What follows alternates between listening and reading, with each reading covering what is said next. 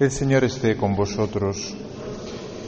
Lectura del Santo Evangelio según San Lucas. En aquel tiempo solían acercarse a Jesús todos los publicanos y pecadores a escucharlo, y los fariseos y los escribas murmuraban diciendo, Ese acoge a los pecadores y come con ellos. Jesús les dijo esta parábola. Un hombre tenía dos hijos. El menor de ellos dijo a su padre, Padre, dame la parte que me toca de la fortuna. El padre le repartió los bienes. No muchos días después, el hijo menor, juntando todo lo suyo, se marchó a un país lejano y allí derrochó su fortuna viviendo perdidamente. Cuando lo había gastado todo, vino por aquella tierra un hambre terrible y empezó él a pasar necesidad. Fue entonces y se contrató con uno de los ciudadanos de aquel país que lo mandó a sus campos a apacentar cerdos. Deseaba saciarse de las algarrobas que comían los cerdos, pero nadie le daba nada.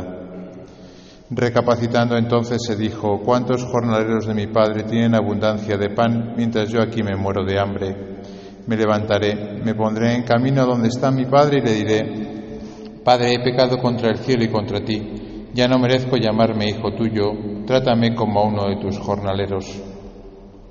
Se levantó y vino a donde estaba su padre. Cuando todavía estaba lejos, su padre lo vio y se le conmovieron las entrañas, y echando a correr, se le echó al cuello y lo cubrió de besos.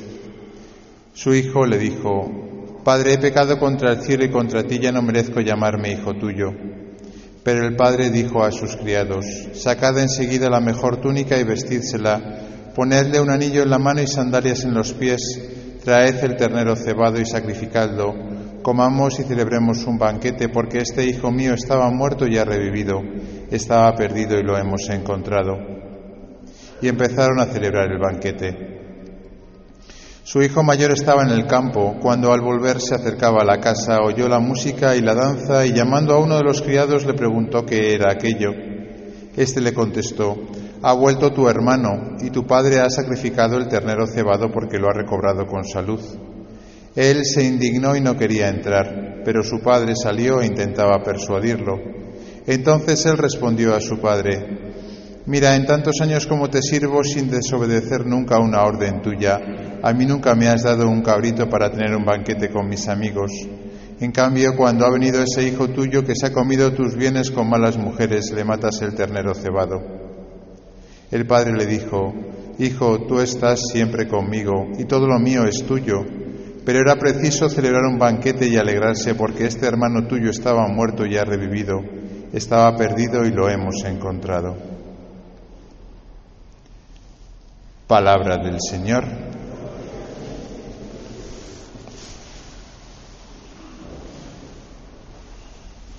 Queridos hermanos, empezamos el primer domingo de Cuaresma, si recuerdan, con el Evangelio de Jesús en el desierto, que nos habla del combate que tiene que haber en Cuaresma. Cuaresma es un tiempo pues lo que tiene el desierto, ¿no? De prueba, de dificultad, de tentación. No, no, olvidemos que el que empuja a Jesús al desierto es el mismo Espíritu Santo. Por eso no debería de extrañarnos que nosotros los cristianos en Cuaresma tengamos mayores dificultades, nos cueste más, de repente aparezcan eh, pues problemas, ¿no? Que antes pues no, no, no solemos tener porque es el mismo Espíritu Santo el que nos lleva a combatir. Una palabra que aparece también el miércoles de ceniza, el combate cristiano. El combate contra el mal, el, combate contra el pecado, el combate contra el diablo, el combate contra nosotros mismos, que deberíamos haber empezado desde comienzo de la cuaresma. El segundo domingo la Iglesia nos pone el Evangelio de la Transfiguración, para darnos un pequeño alivio en ese combate, en esa lucha. Y nos dice que el fin del combate no es el combate en sí mismo, igual que la cuaresma no es un fin en sí mismo, sino que estamos preparándonos para la Pascua. La idea es celebrar una fiesta, la fiesta de la Pascua, y tener eh, razones para celebrarlo porque nos hemos preparado bien. No hay fiesta que se prepare sola, Si queremos celebrar una fiesta con amigos, con familiares, lo suyo es que alguien dedique tiempo a preparar esa fiesta, ¿no? Como si fuese, por ejemplo, pues una boda, ¿no? Como queremos que salga bien la boda, pues entonces le dedicamos tiempo, mucho tiempo a veces, muchas energías a prepararlo. Pues esa es la cuaresma, ¿no? Está todo orientado a la fiesta de la Pascua. Y el segundo domingo de cuaresma, por si nos habíamos desanimado, la Iglesia nos lo recuerda. El domingo pasado, si recuerdan, Jesús nos hablaba de la parábola de la higuera. Y por medio de esa parábola nos venía a decir que el Señor espera frutos concretos de esta cuaresma. Igual que ese amo de la viña va a buscar a la higuera frutos concretos y no los encuentra, ¿no? Y dice, entonces córtala, córtala. Si no da fruto, córtala. Y el viñador, que bien puede ser el Señor mismo, dice, ten paciencia, ten paciencia. Que yo lo que voy a hacer es trabajar, trabajar esta higuera para que dé fruto. El Señor espera de nosotros frutos en cuaresma, frutos concretitos, cambios de vida, conversión, quizá era la palabra de la semana pasada, una, una verdadera conversión. Cada uno de nosotros, cada uno de nosotros tiene aspectos de nuestra vida que convertir. Y el que crea que no tiene nada, ese es el peor de todos, claro, el más fariseo. Porque todos necesariamente tenemos pecado en nuestra vida y todos necesariamente, por tanto, necesitamos volvernos, convertirnos hacia el Señor, hacia los hermanos. Y solamente a veces nosotros mismos sabemos dónde está el Señor eh, eh, eh, señalándonos. A veces nos cuesta reconocerlo. Este domingo, este, esta parábola del padre con estos dos hijos, ¿no? quizá nos habla de una palabra que se ha repetido desde el principio de la misa, la palabra reconciliación. Puede parecer lo mismo, ¿no? Convertirse que reconciliarse. Pero si se dan cuenta, ni el hijo menor ni el hijo mayor, una vez convertidos, están reconciliados con el Padre. El hijo menor, cuando decide volver, convertirse, ¿no? Volver a la casa de su padre, lo hace, bueno, pues sinceramente porque fuera se vive peor. Porque lejos de Dios se vive peor. Eso hay que reconocerlo. A veces podemos hacer incursiones fuera, ¿no? Creyendo que lejos de Dios pues se vive mejor, ¿no? Por, bueno, pues como el hijo menor engañado pues sale, ¿no? Y se da cuenta de que no es que no tenga que comer, sino como dice la parábola, no tenía nadie que le diese de comer, que a veces eso es peor. No no tener que comer, sino no tener a nadie que te dé de comer.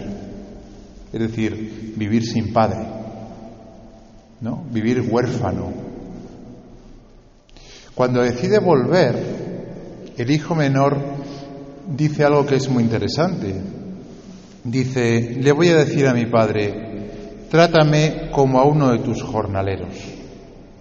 Es decir, de alguna manera renuncia a su condición de ser hijo. ¿Cuántas veces nosotros, aunque reconozcamos nuestro pecado, aunque reconozcamos que hemos hecho las cosas mal, nos cuesta reconocernos hijos de Dios. Nos cuesta vivir realmente como hijos amados de Dios, incondicionalmente. Y a veces en nuestra conciencia, a veces en reductos muy intrincados, ¿no? Eh, hemos como aceptado, ¿no? Por la razón que sea, ¿no? A vivir con una dignidad que no es la que Dios quiere para nosotros. Porque tenemos miedo, porque es más fácil. ¿No?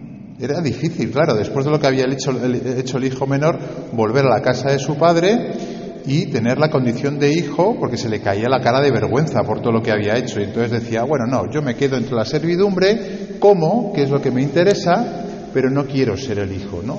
Es más, quiero que me traten pues como uno más, ¿no? Claro, cuesta más vivir como el hijo y dar la cara por lo que uno ha hecho.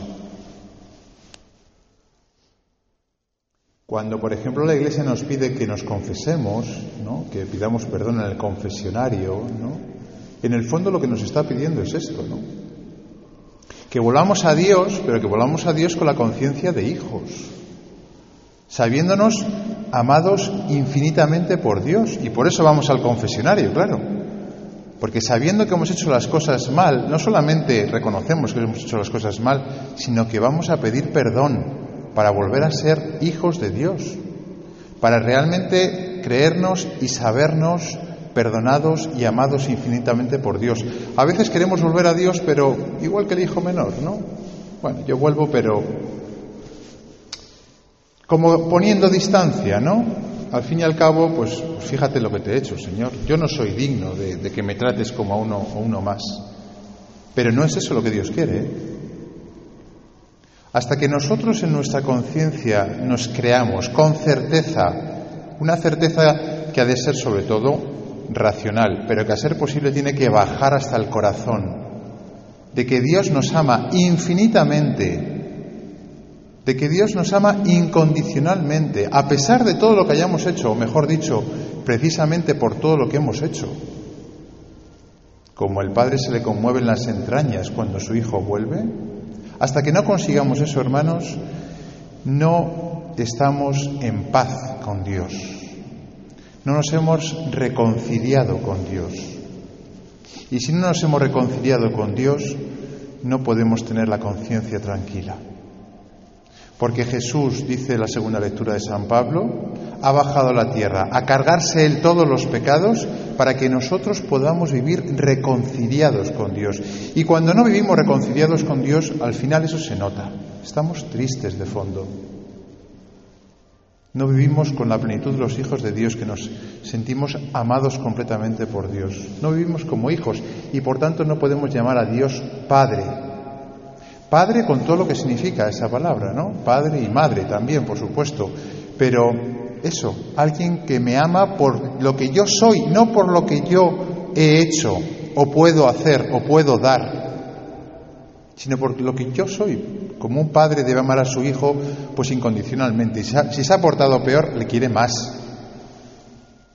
Esto es muy psicológico, ¿eh? pero si alguno de ustedes ahora mismo tiene la más mínima duda de que Dios le ama a usted tal y como es, con todo lo que ha hecho, es que todavía no se ha dejado reconciliar por Dios.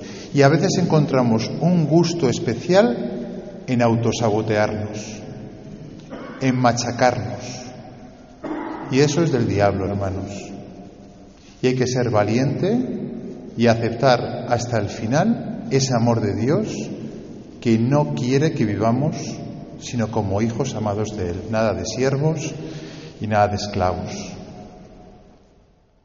También se nota, ¿saben dónde? Que no estamos reconciliados plenamente con Dios.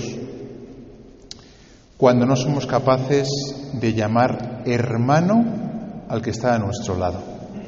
Porque claro, si nosotros somos hijos verdaderos de Dios y podemos llamar a Dios Padre, el de al lado nuestro es un verdadero hermano. ¿Qué quiere decir eso?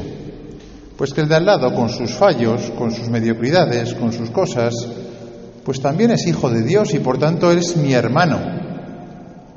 ¿Cuántas veces nos pasa lo del hijo mayor? Que decimos, ese hijo tuyo, no mi hermano, sino ese hijo tuyo.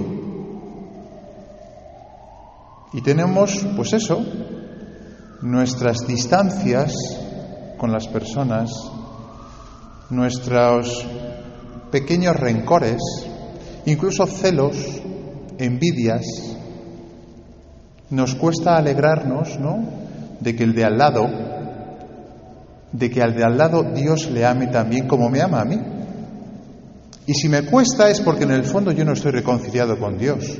Porque si yo siento el amor de Dios hasta el final y tengo una certeza clara, yo me alegro, hombre, de que el de al lado, siendo un pintas como yo, esté reconciliado con Dios. Luego, cuando me cuesta llamar hermano al de al lado y me autojustifico diciendo, no, hombre, es que tiene estos pecados y es que ha hecho estas cosas, ¿no? Pues somos el hermano mayor. Ese hijo tuyo que se ha comido el dinero con malas mujeres. Si ya lo sabe el Padre, si ya lo sabe, ¿qué le vas a decir que no sepa el Padre y que no haya sufrido él en carne propia?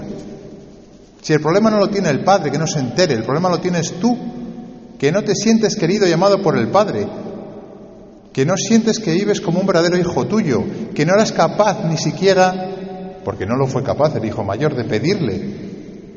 ¿Qué, quería él? ¿Un, cordero para sus fiestas con sus amigos? Haberlo pedido. Si le dice el padre, si todo lo mío es tuyo, porque vivía en el fondo como un esclavo. Luego, la psicología es muy complicada y a veces nosotros mismos nos damos cuenta de estas cosas, ¿no? pero se enciende el piloto de alarma cuando no somos capaces de llamar hermano al que está al lado nuestro, cuando sentimos esos celos, esas envidias, esos rencores, cuando en el fondo nos damos cuenta de que vivimos pues como esclavos de alguna manera, ¿no? O con ciertas medidas con Dios, porque no sabemos completamente hijos suyos amados por Él. Porque en el fondo Dios no termina de ser nuestro Padre, sino bueno, pues un Dios con el que más o menos cumplimos, como hacía el hijo mayor, ¿no? O el hijo menor después de volver, pero que no termina de ser para nosotros, pues ese Padre de total confianza que sentimos que todo lo suyo es nuestro y todo lo nuestro le interesa a Él. Revisemos, queridos hermanos, todas estas cosas, que son muy profundas y hay conversiones que solamente Dios puede lograr en nosotros en esta cuaresma que nos sintamos completamente reconciliados con Dios y que si no lo estamos, que seguramente no lo estemos ninguno de nosotros, que Dios nos, nos lo conceda en esta cuaresma para poder vivir la fiesta de la Pascua con gran alegría.